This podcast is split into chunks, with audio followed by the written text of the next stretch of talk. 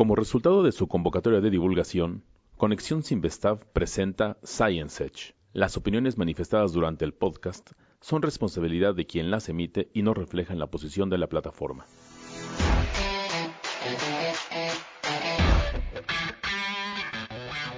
¿La ciencia puede ser divertida? Sí, en Science Edge analizamos los temas de investigación con irreverencia y mucho sustento.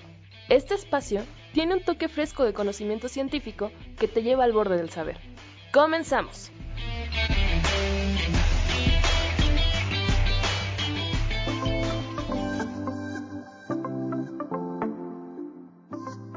Ah, qué calor, caray. Como que ya hace falta el frío. Pero, ¿qué dices? Estamos a 20 grados. Y eso es para derretirse. Mi genética septentrional pide a gritos climas árticos. Uy, sí, genética septentrional. Si no mal recuerdo, tus abuelos son de Chalma. Qué agresiva, ¿eh? Bueno, ya ponle que estemos a 20 grados y con eso me siento en la playa. ¿Te imaginas cuánto calor hará cerca del sol? Y si sobreviviéramos, ¿cuánto más hará conforme nos adentremos en él? Cierto, aunque en realidad no es como imaginas. Cosas extrañas pasan mientras nos acercamos al sol. A ver tú, sí, muy, muy. Dime de qué hablas. Para adentrarte en el sol, tienes que pasar antes por la corona solar y allí ocurre un aumento extremo en la temperatura que cae repentinamente si te acercas a la superficie, para luego volver a subir mientras más te acerques al núcleo. ¿Y qué es eso de la corona solar? ¿Una corona hecha de llamaradas? Escucha el siguiente podcast.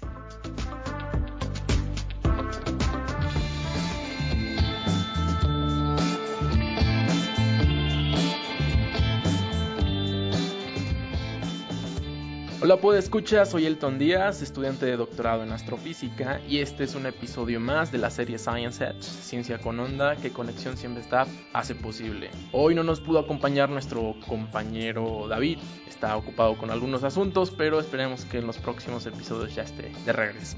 Pues bien, hoy traemos para ustedes uno de los grandes misterios de nuestra estrella madre, de nuestro Sol. Se sorprenderían si les contara todo lo que desconocemos de él, a pesar de tenerlo tan cerca, a unos casi despreciables 149 millones de kilómetros, a la vuelta de la esquina, ¿no? A la vuelta del vecindario planetario. La temperatura de la superficie de nuestra queridísima máquina térmica, de nuestra fuente de energía y de vida, ronda los 6000 Kelvin. Ojo, digo Kelvin y no grados Kelvin, acuérdense, muchos siguen cometiendo el error de decir grados Kelvin. Bueno, regresando, si lo quieren en centígrados, pues igual, cerca de 6000 grados centígrados. Aquí sí podemos hablar de grados. A estas escalas de temperatura la distinción entre Kelvin y grados centígrados pues es prácticamente nada si recordamos que para pasar de centígrados a Kelvin solo hay que agregar 273. Así, 0 grados centígrados serían 273 Kelvin. Pero como estamos manejando temperaturas tan altas aquí, pues lo dejamos en 6000 y cerca de 6000. ¿Qué les parece? Pues bueno, la capa superficial de nuestro Sol se llama fotosfera y es la que consideramos precisamente como la superficie física de nuestra estrella. Por cierto, en estos días se ha vuelto a virar la imagen de los gránulos en la superficie solar que tomó el nuevo telescopio KIST en Hawái. Son unas imágenes sin precedentes, bastante bonitas, como se ven los gránulos de las celdas convectivas en el Sol. Es prácticamente plasma hirviendo y dando vueltas ahí en la misma zona local. Esto es precisamente lo que conocemos como fotosfera y esa es la que como les dije está a una temperatura muy cercana a los 6000 Kelvin. Si partimos del núcleo, ahí encontramos temperaturas de 15 millones de Kelvin. Conforme subimos, pasando por la zona radiativa y la zona convectiva, la temperatura va decreciendo hasta llegar a la fotosfera que acabo de mencionar. Hasta aquí todo va termodinámicamente normal, pero ¿cómo esperarían que se comportara la temperatura mientras seguimos subiendo sobre la superficie? Pues debería de crecer aún más, ¿no? Dirían ustedes. Eso sería lo lógico, pero lo cierto es que la atmósfera del Sol comienza a calentarse conforme más subimos.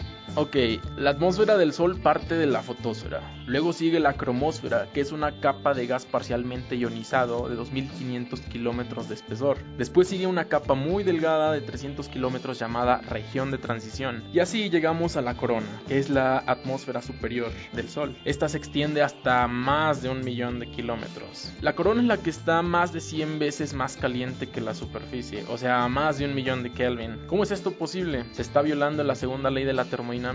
¿Qué es exactamente lo que produce este calentamiento?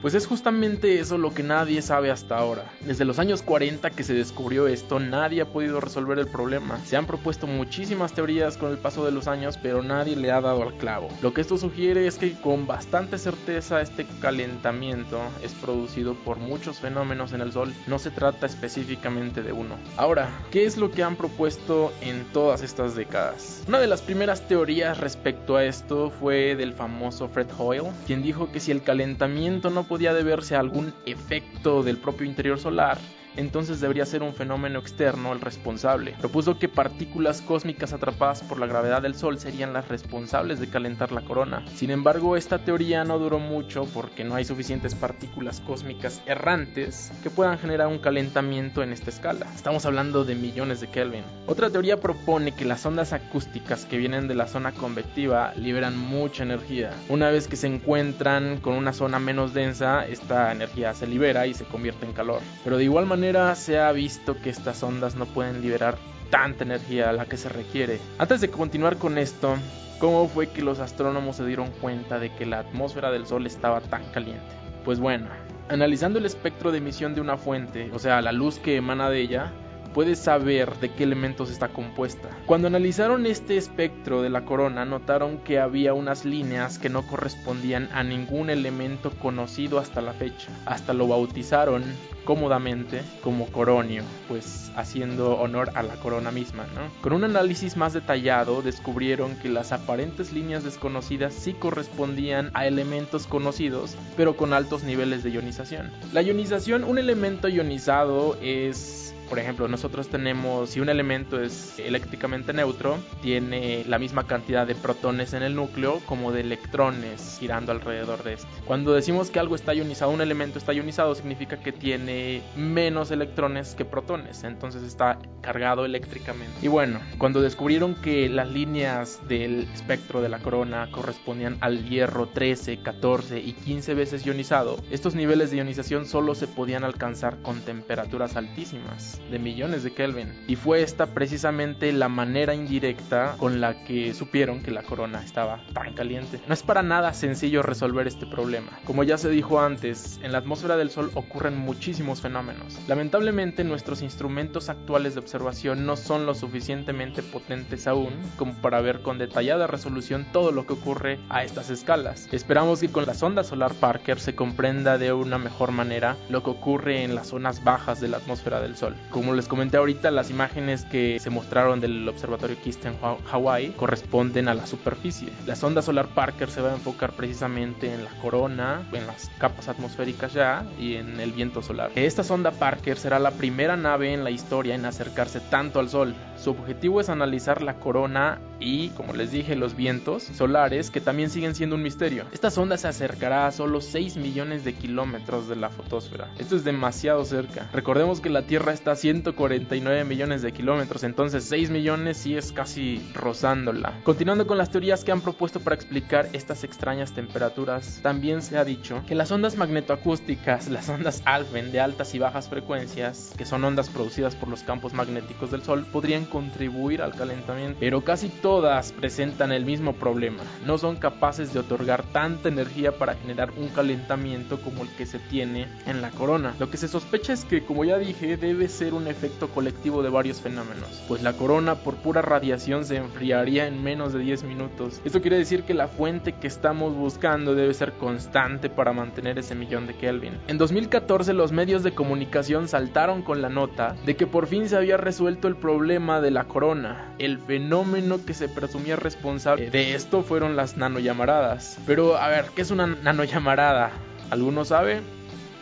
Bueno, miren, una llamarada normal es una explosión, ¿no? Una simple explosión, una liberación repentina de energía que se da lugar cuando las líneas del campo magnético en la superficie del Sol se rompen. Podemos ver estas líneas como ligas que se enredan entre sí y bueno, al estirarse demasiado se sueltan y como están jalando plasma, pues la explosión es bastante violenta. Entonces, si tenemos una línea del campo magnético anclada por un lado a una zona con una velocidad de rotación dada, recordemos que están sobre la superficie del Sol y la superficie del Sol rota diferente en un lado y en otro. Entonces, si tenemos dos líneas ancladas, una va a estar estirándose respecto a la otra y eventualmente las llamaradas van a ocurrir. Entonces, las micro y las nano llamaradas pues son básicamente el mismo fenómeno, pero en su escala de energías correspondiente. Las microllamaradas liberarán energía en un factor de 10 a la menos 6 respecto a la energía liberada por la llamarada normal y las nanollamaradas van a liberar una energía menor todavía, 10 a la menos 9 la energía de una llamarada normal.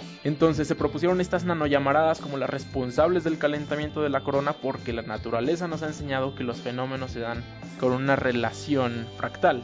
Esto quiere decir que las nanollamaradas se deberían dar con una frecuencia muchísimo mayor a las microllamaradas y a su vez las microllamaradas se deberían dar con una frecuencia mucho mayor que las llamaradas normales. Entonces si se acuerdan como dijimos que el fenómeno responsable del calentamiento coronal debería ser constante, la periodicidad de las llamaradas normales no es lo suficientemente grande para considerarse un fenómeno constante, pero en teoría las nanollamaradas sí serían un fenómeno constante o al menos cuasi constante. Esta parece ser una teoría prometedora, solo que no hay evidencia observacional de este fenómeno. Quien propuso las nanollamaradas fue James Klimchuk, un doctor del Centro Espacial Goddard de la NASA. Él mismo dos años antes ido a la tarea de analizar otro fenómeno llamado espículas tipo 2. Las espículas son fenómenos muy Son chorros de plasma que salen de la cromósfera, pasando por la región de transición y adentrándose en la corona. Hay dos tipos, muy originalmente llamadas espículas tipo 1 y espículas tipo 2.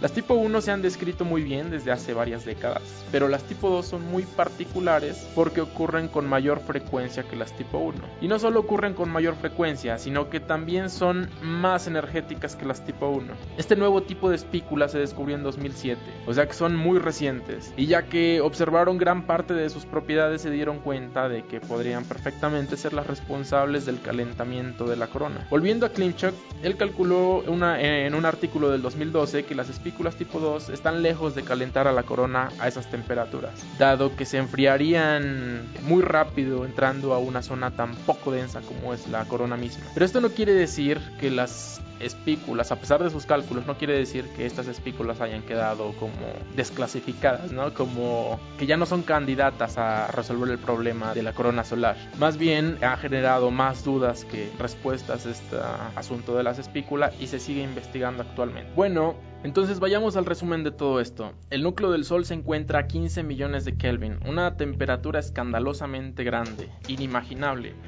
pero sí alcanzable por máquinas construidas por el hombre. Como dato curioso, el investigador Gerardo Herrera del Departamento de Física de aquí del CIMESTAB es partícipe del proyecto ALICE, que forma parte del LHC, el gran colisionador de hadrones entre la frontera de Suiza y Francia. Pudieron alcanzar temperaturas de 5.5 billones de Kelvin, o sea, 366 mil veces la temperatura del núcleo del Sol. Es bastante interesante, ¿no les parece? Se puede alcanzar esa temperatura aunque solo sea por fracciones de segundo. Bueno, ya dicho esto, tenemos que la corona del Sol es la atmósfera superior, como ya dijimos. Lo extraño de todo esto es que partiendo del núcleo del Sol, como dijimos, de 15 millones de Kelvin, subimos a la superficie para llegar a 6000 Kelvin. Seguimos subiendo y nos encontramos con que la temperatura vuelve a subir. ¿Qué es lo que está ocasionando? Sigue sin saberse todavía qué es lo que causa este calentamiento, pero estoy seguro de que en los próximos 10 años vamos a tener más datos sobre esto. Y bueno, esto fue todo por hoy. Soy Elton Díaz, los espero aquí en el próximo episodio. Hablaremos sobre la reserva de semillas en Noruega para el fin del mundo, armas biológicas desarrolladas en Zimbabue. Descúbranlo con nosotros en Science Edge. No se olviden de seguirnos en las redes del Simvestab, en Twitter, arroba Conexión y en Facebook Conexión Simbest. En Facebook también encuentran la página de Science Edge. Nos escuchamos para la próxima.